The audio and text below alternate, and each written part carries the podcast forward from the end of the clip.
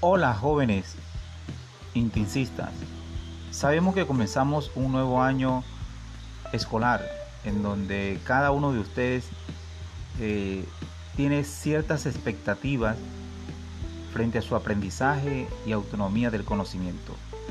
Este año los invito a que seamos más proactivos frente al comportamiento del pensamiento en el área de filosofía. De antemano, eh, encontramos que nuestra institución, Internado Indígena San Antonio de Masai, tiene una misión, una visión y una filosofía en la cual los caracteriza dentro del proceso de aprendizaje y autonomía de la institución. Los invito a que cada uno de ustedes ponga en práctica su comportamiento del pensamiento.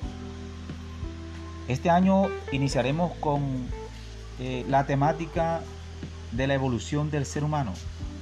De acuerdo con las de acuerdo con el aprendizaje en tu libre conocimiento, tendrá la capacidad de inferir en este pensamiento, el cual te llevará en un mundo de comprensión e interpretación de un proceso histórico.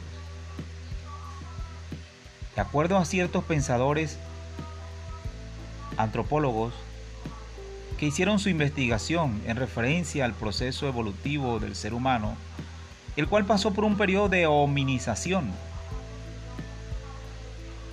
Pasó por cinco etapas, entre las cuales se caracterizan las siguientes. Según el antropólogo Alex Irgan, afirma que el ser humano se caracterizó por ser homínido. Esto lo llevó a tener mayor capacidad de pensamiento que los demás seres de la naturaleza. Lo caracterizó en su periodo. De antemano, según el antropólogo Alex Irdigan, las características esenciales del primer Homo lo caracterizó por tener capacidad de pensamiento, reafirmación de su conocimiento.